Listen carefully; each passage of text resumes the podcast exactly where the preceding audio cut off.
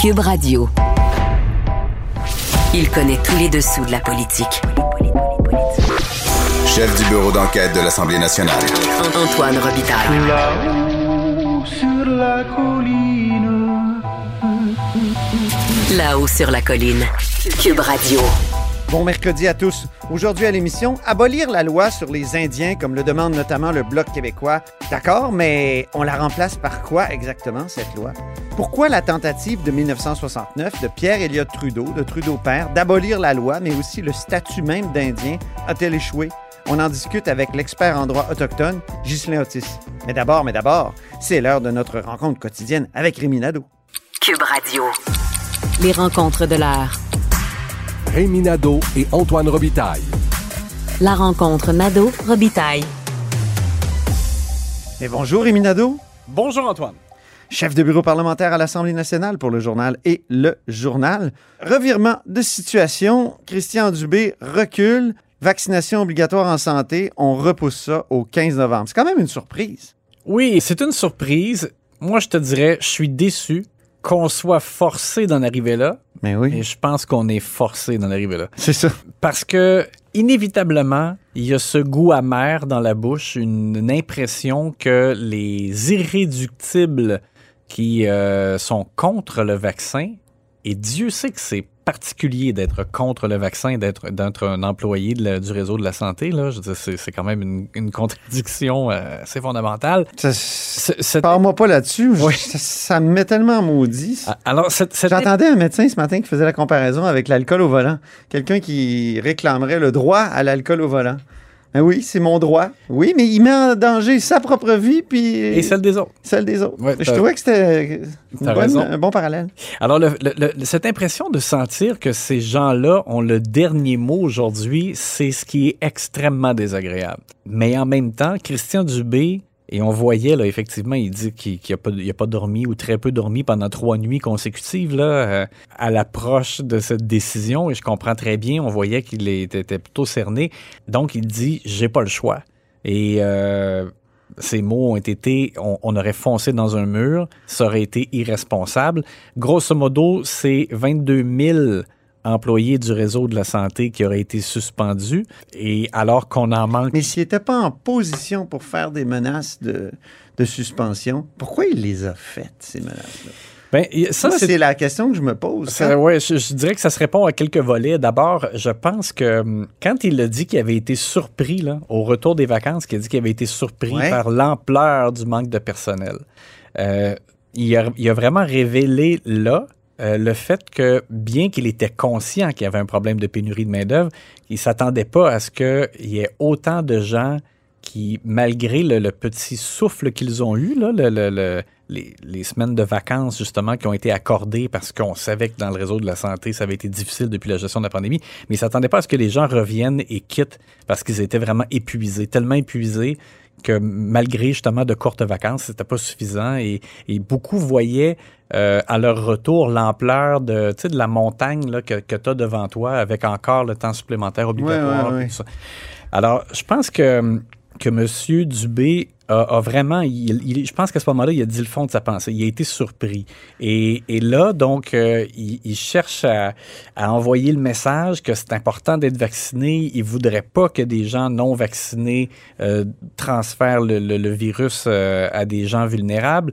Mais malheureusement, c'est comme tu dis, il a menacé, peut-être qu'il savait pas à quel point il n'y avait pas le, le, euh, les moyens de, de menacer comme ça et qu'il l'a découvert au fur et à mesure avec, tu sais, il, il demandait au, au PDG des CIS et des SUS de s'arranger avec un plan de contingence. Puis, tu sais, à un moment donné, c'est beau de leur dire, vous allez m'arranger ça et vous allez trouver des solutions. Mais à un moment donné, ces gens-là aussi sont devant un mur. Et, et je pense que là, c'est ça, il a récolté euh, un peu l'irréalisme de sa demande dans les circonstances actuelles. Mhm. Et de Et- promettre pas de bris de service. Oui, exactement, c'est ça. Mon Dieu. Alors, je pense que, bon, dans les Il a perdu des plumes, peut-être, euh, Christian Dubé, dans cette opération-là. Oui, inévitablement. Euh, mais en même temps, il a dit à un moment donné une réponse en anglais, et je trouve que ça, c'était très juste. Il a dit, à un moment donné, on se disait, est-ce que c'est quoi la bonne décision, pas sur le plan politique, la bonne décision à prendre?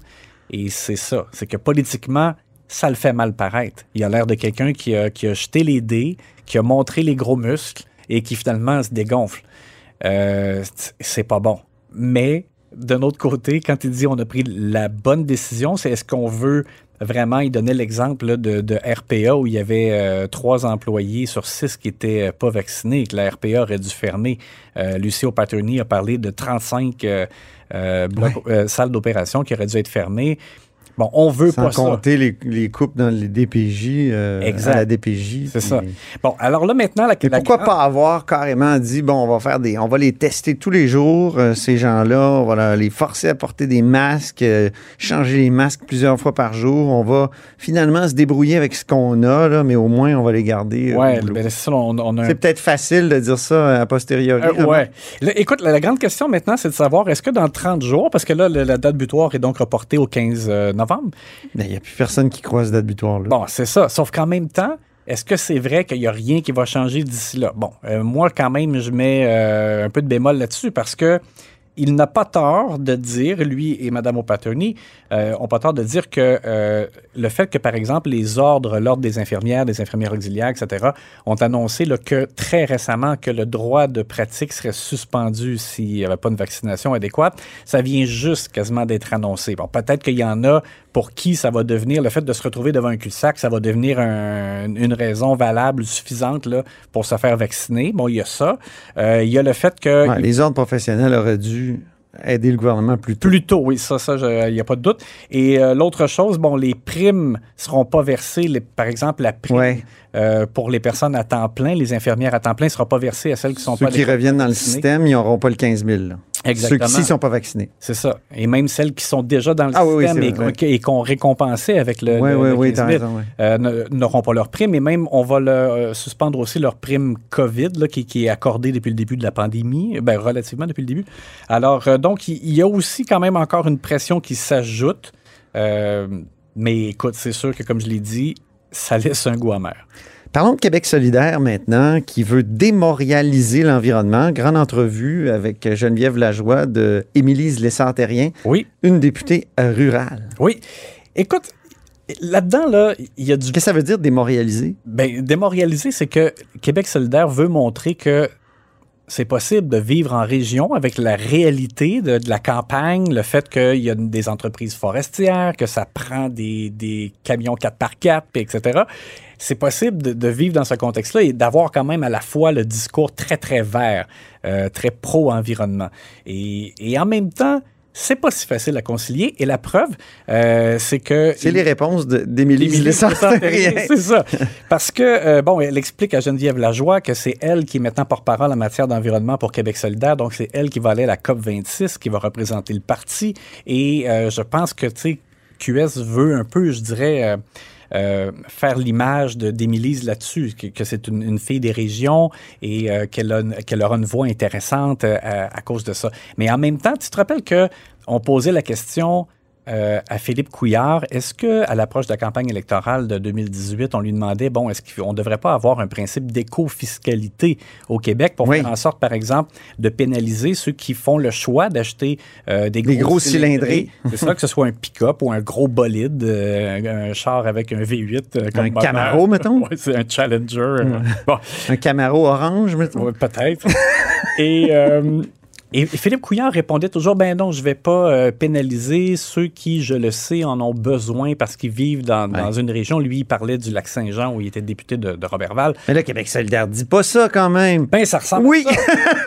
Parce que voilà, tu sais, Québec solidaire qui, qui pourtant nous dit... faut- Québec solidaire, Philippe Couillard, même combat. Ben, parce qu'ils disent, euh, tu sais, il faut, il faut absolument euh, arrêter de cesser de, de vendre des véhicules euh, neufs euh, à essence le plus vite possible avant 2030. Puis bon, et, et là, on leur pose la question. Et eux, c'est la même chose. Ils disent qu'il ne faudrait pas pénaliser euh, les gens qui, par exemple, euh, en raison de leur travail ou de leur situation géographique, parce qu'ils vivent dans une région, ou parce qu'ils sont une famille et qu'ils ont besoin d'une fourgonnette. Alors là, écoute, ça commence à faire tellement d'exceptions que tu dis, ben donc, euh, il n'y aura pas vraiment de, de surtaxe imposée si Ben Québec solidaire gouverne. Parce que là, c'est les- pas pour les agriculteurs en raison de leur travail, pas pour les entreprises forestières, pas pour telle région, pas pour telle famille. Bon, ah, ils, ils disent même selon les revenus. Écoute, là, ça serait comme impossible à gérer.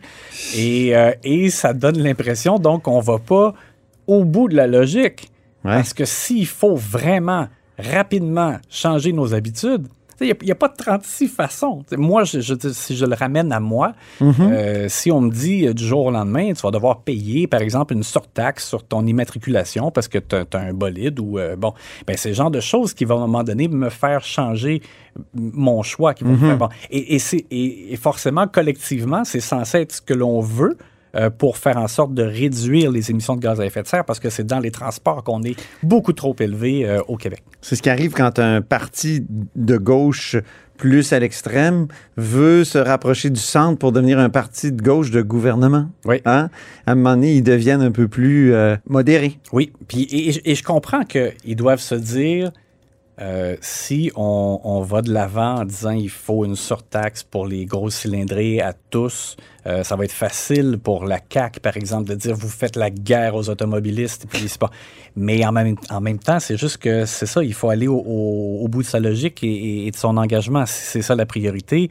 Donc j'ai trouvé ça en tout cas ça m'a fait un peu sourire quand j'ai vu euh, les réponses là-dessus de euh, Madame Émilise et du parti. Comme tu as fait sourire les mésaventures de Québec solidaire à Wendake, on va en parler rapidement parce qu'il nous reste peu de temps, mais euh, Euh, oui, ben en fait, ça c'est vraiment, euh, ça a fait très très mal à Québec solidaire. On n'en avait pas parlé encore, mais vendredi dernier, donc Mm. ra- rappelons rapidement Gabriel Nadeau-Dubois, Manon Massé, qui tiennent une conférence de presse sur le territoire de Wendake, près de Québec, et réclament un statut particulier pour les langues autochtones, sauf que mal leur en, prix. leur en oui voilà. Le chef Vincent était pas content. Le grand chef Rémi Vincent qui sort après euh, sur Twitter en disant quel manque de respect flagrant, ils nous ont pas avisé, on n'a pas, été- pas consultés. Puis là, QS a répondu à une question d'un journaliste que, euh, par contre, ils avaient avisé Ghislain Picard de l'Assemblée des Premières Nations. Ce qui était pas vrai. Et là, après, Ghislain Picard, euh, dans, le, dans le devoir, dit non, non, euh, je, je l'ai appris moi aussi quand ils ont convoqué. Alors ça, c'est vraiment se faire prendre la main dans le sac. Ça fait mal dans sur un sujet, je pense, où Québec solidaire s'est fait avoir un peu en se, en se disant tellement les, les, les porte-paroles des revendications autochtones, Puis là, ils ont l'air paternalistes. eh ben ils ont comme oublié justement de, Mais je pense de- qu'ils voulaient de consulter. agir tellement vite, prendre le gouvernement de vitesse. Un peu comme, tu te souviens quand tu avais souligné la, la- la stratégie de Dominique Anglade, Oui, oui. qui était de- d'annoncer des choses que Ah. sûrement le gouvernement va annoncer donc, en disant Ah, voyez, c'est grâce à nous. ouais. Mais dans ce Je pense qu'il voulait faire ça aussi. Oui, et profiter encore du fait que la, la question autochtone était encore chaude Oui. de- depuis euh, la semaine euh, précédente.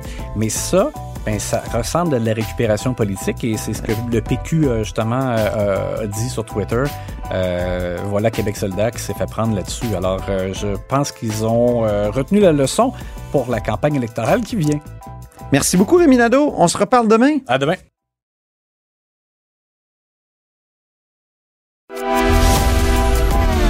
Grand philosophe, poète dans l'âme, la politique pour lui est comme un grand roman d'amour. Vous écoutez Antoine Robitaille, là-haut sur la colline. Abolir la loi sur les Indiens, plusieurs en parlent, notamment le Bloc québécois qui a promis de s'y atteler. Euh, plusieurs y voient le pas, le premier pas pour éliminer le racisme systémique au Canada à l'endroit des peuples euh, autochtones. Mais est-ce possible et avec quoi remplacer cette fameuse loi?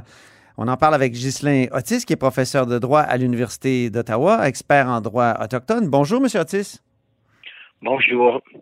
Euh, se débarrasser de la loi sur les Indiens, ça a déjà été essayé. Je pense à Pierre Elliott Trudeau en 1969, qui avait publié son fameux livre blanc. Il déclarait euh, justement son intention d'éliminer cette loi-là, d'éliminer même le, concept de statut d'Indien puis de ministère des Affaires indiennes. Euh, donc, c'est une vieille idée qui n'a pas fonctionné. Est-ce que c'est bien de la ramener? Oui, vous avez parlé du livre blanc euh, du premier ministre Trudeau père qui avait mis de l'avant l'idée d'abolir non seulement euh, la loi sur les Indiens, mais aussi de démanteler les réserves et de mettre fin au registre des Indiens, donc au statut d'Indien. L'idée étant qu'il fallait mettre fin à ce qu'il considérait à l'époque comme une aberration selon laquelle euh, les Canadiens n'auraient pas le même statut juridique, n'auraient pas les mêmes droits, euh, ni les mêmes obligations. Alors, il avait une conception très libérale, individualiste et universaliste là, de, de, de, de, de, ce que constitue le, le, la société canadienne. Mhm. Et, et euh, il s'est heurté à un ressac euh, violent et vigoureux de la part du monde autochtone lui-même. Euh, qui euh, s'est objecté et a très, très rapidement organisé euh, sa résistance pour montrer et euh, pour exprimer euh, au gouvernement canadien et à l'ensemble euh, des Canadiens qu'il n'était pas question de mettre fin à leur statut d'Indien ni aux réserves. Ce qui pose la question du, du paradoxe. Ben oui.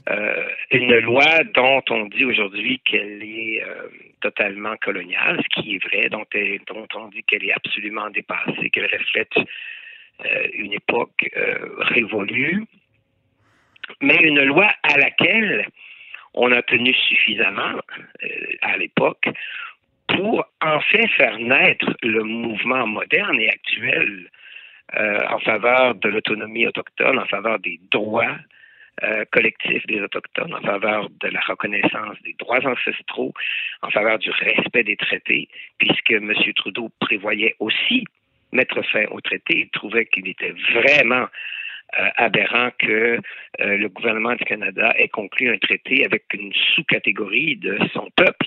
Oui. Alors, ce qui montre bien que euh, la question euh, du sort de la loi sur les Indiens est, est complexe. C'est plus complexe qu'on le dit quand on, on dit Ah, ben c'est la source du racisme systémique, il faut s'en débarrasser. Ben, c'est que, euh, bien sûr, aujourd'hui, il y a consensus, je crois, sur la nécessité de dépasser et de vouer finalement aux oubliettes la loi sur les Indiens comme régime organisant euh, la manière dont les collectivités autochtones se gouvernent. Oui. Euh, ça ne fait aucun doute. Cependant, ce que l'incident de 1969 montre, c'est que historiquement, euh, les Autochtones, via la loi sur les Indiens, ont néanmoins pu conserver un minimum de cohésion collective.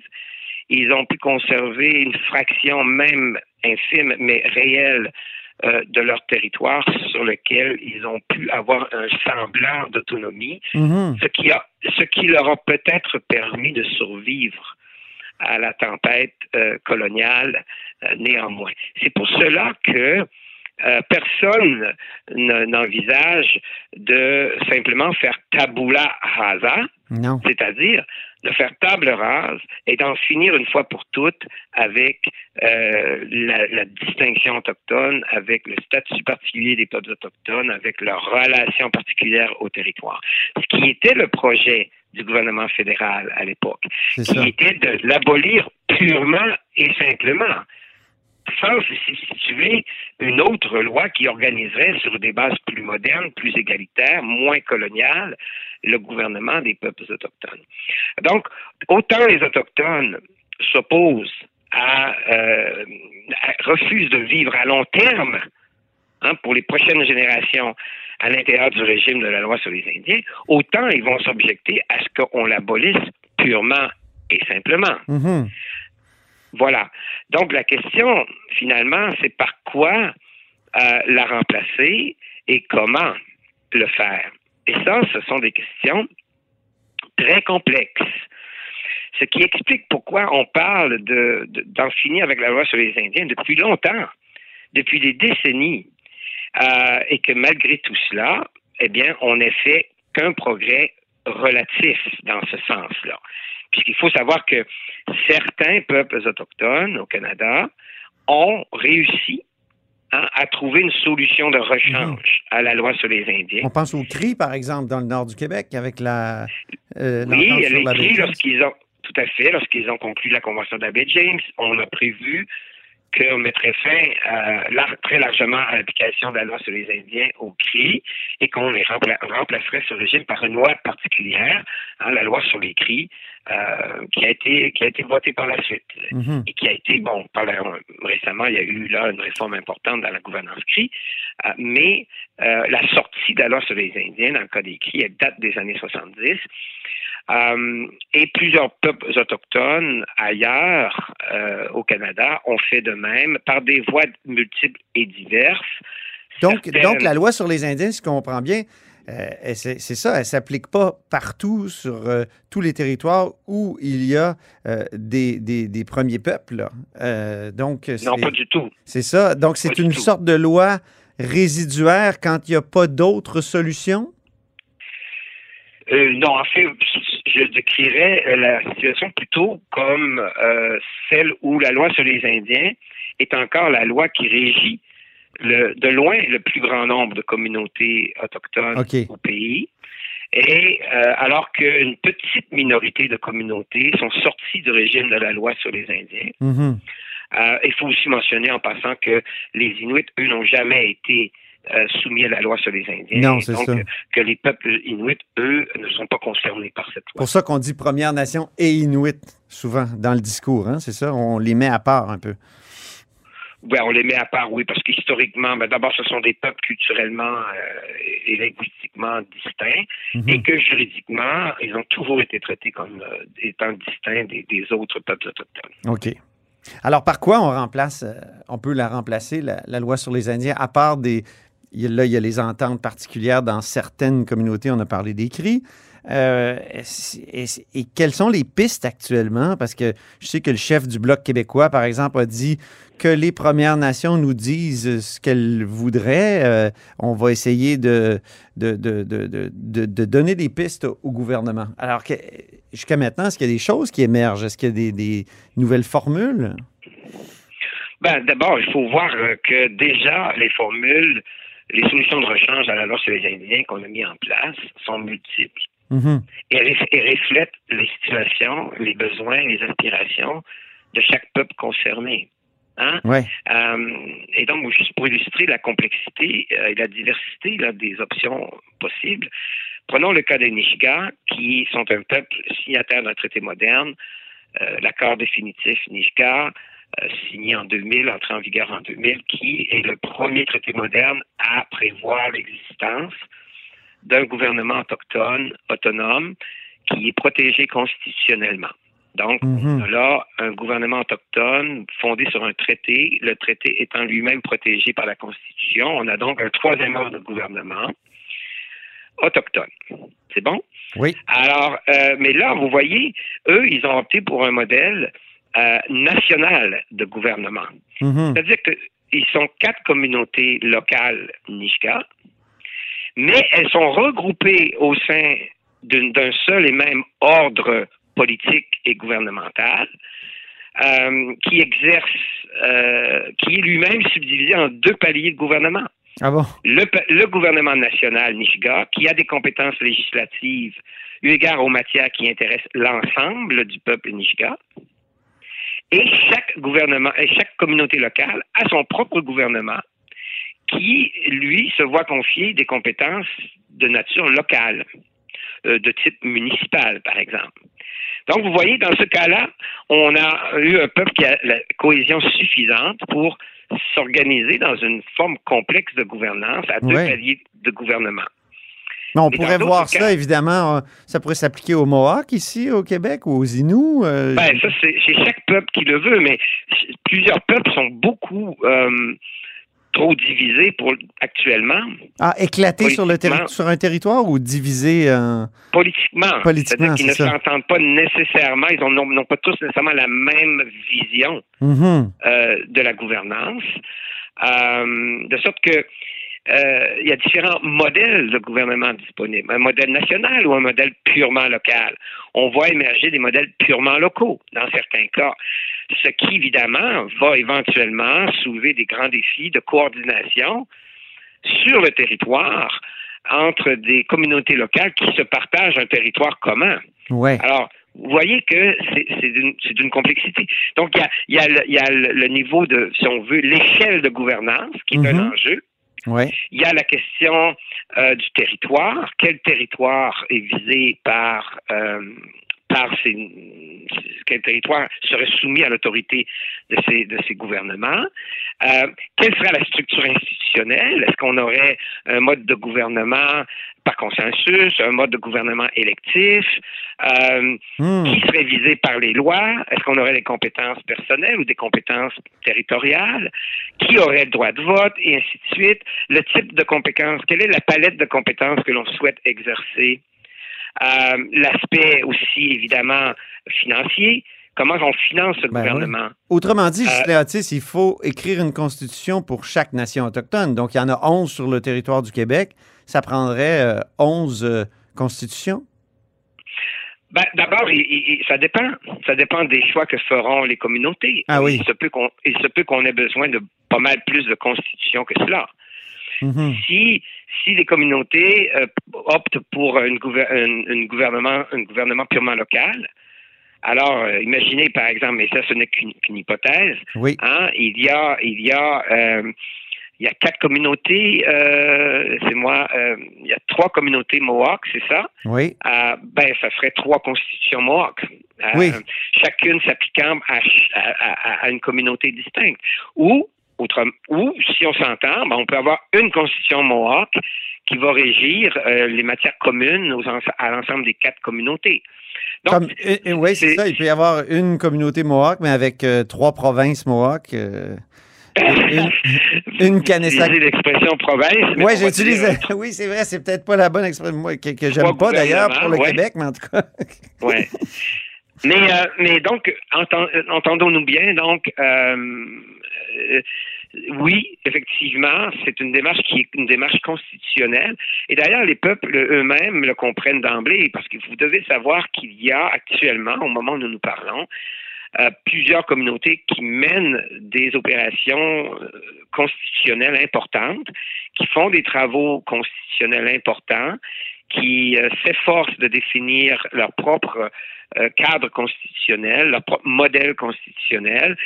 Euh, ils, ils tentent de répondre à l'ensemble des questions que j'évoquais tout à l'heure, y Mhm. compris aussi à la question vraiment existentielle de savoir quelle part on va faire à- aux traditions juridiques autochtones, aux lois autochtones, aux lois traditionnelles autochtones, dans les gouvernements autochtones, quelle part va-t-il y avoir de droit écrit et ou de droit coutumier oral, et ainsi de suite. Voilà. Donc, bien sûr que c'est une démarche complexe, ce n'est pas une démarche de court terme, et, et plusieurs peuples travaillent depuis quelques années déjà à se définir collectivement et constitutionnellement en vue de franchir le cap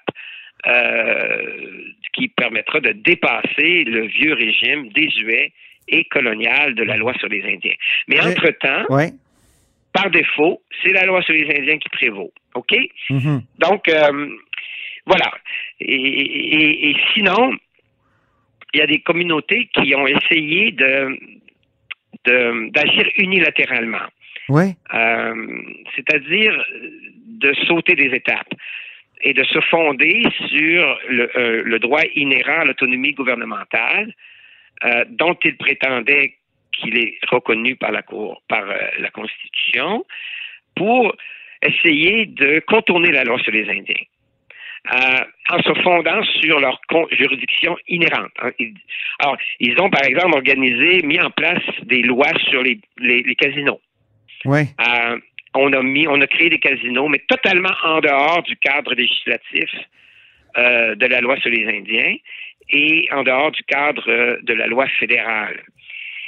Euh, et donc, ils ont voulu tester leur juridiction inhérente par une approche donc unilatérale à la pièce, c'est-à-dire que un dossier ponctuel, les casinos, Oui. est utilisé pour tester euh, la faisabilité constitutionnelle d'un droit inhérent qui, lui, est un droit totalement autonome et en marge de la loi sur les Indiens. Vous comprenez? Oui, oui, oui. Et bon, ils ont échoué. La Cour suprême, dans une affaire importante, l'affaire Pamajuan, a dit, écoutez, on ne décidera pas si la Constitution reconnaît aux peuples autochtones un droit ancestral inhérent. Mais si on le présume pour les fins de la présente affaire, les demandeurs ont quand même échoué à apporter la preuve requise pour établir l'existence d'une compétence en matière de casino, Mhm. parce qu'ils n'ont pas prouvé que leurs ancêtres euh, exerçaient une juridiction de la même nature euh, au moment du contact. Et donc, euh, ils ont échoué.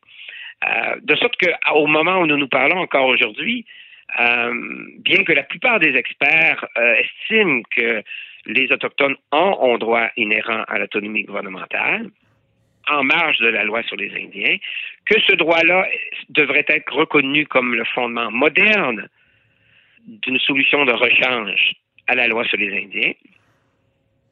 Malgré cela, la jurisprudence n'a pas encore confirmé cela. Mhm. Moi, je suis un de ceux qui croient que ce n'est qu'une question de temps. Oui. Mais Et j'imagine qu'avec euh, la loi C15 là, qui a été adoptée en juin, la loi concernant la Déclaration des Nations Unies sur les droits des peuples autochtones, récemment André Binette à ce micro me disait ça va vraiment accélérer les questions d'autonomie gouvernementale, donc ça va peut-être aider certaines communautés euh, à, euh, à adopter des constitutions ou à s'organiser justement euh, Oui, gouvernementalement. ben, ouais, sauf Mais- qu'il faut, euh, Oui. il faut bien comprendre, euh, En terminant peut-être, parce que oui, oui, c'est bien. Donc, on parlera de une autre fois de la loi C15. oui, oui, on en reparlera. Je vous remercie infiniment, Ghislain Antis. C'était un plaisir. Puis, comme vous le dites, on se reparle bientôt de tous ces sujets. Et c'est tout pour La Haut sur la Colline en ce mercredi. Merci beaucoup d'avoir été des nôtres et je vous dis à demain. Cube Radio.